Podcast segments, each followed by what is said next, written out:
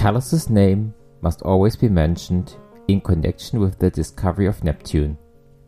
Der Name Callus muss immer im Zusammenhang mit der Entdeckung des Neptuns genannt werden.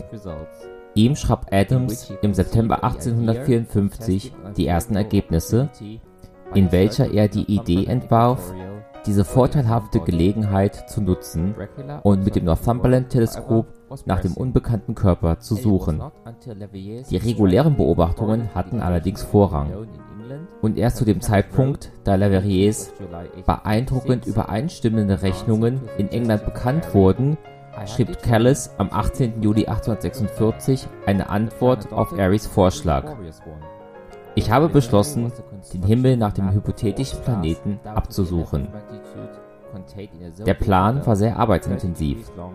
Zuvor musste erst eine Karte aller Sterne bis zur 11. Größenordnung in einem Gebiet von 30 Grad Länge und 10 Grad Breite angefertigt werden. Callis Arbeit wurde von den Nachrichten der Entdeckung des Planeten in Berlin am 23. September unterbrochen. Es wurde dann herausgefunden, dass Neptun nur vier Tage nach Beginn seiner Beobachtungen zweimal, ohne erkannt zu werden, am 4. und am 12. August gesehen worden war.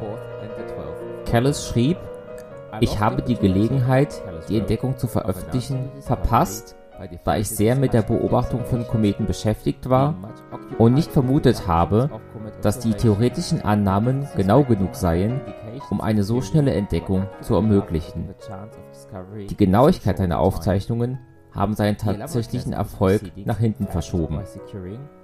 Und so wurde der Preis von einem Rivalen ergriffen, dessen Besitz von Bredikas Karte dieses Himmelsgebiets die Planetenentdeckung zu einer einfachen Angelegenheit von Nachschauen und Vergleich machte.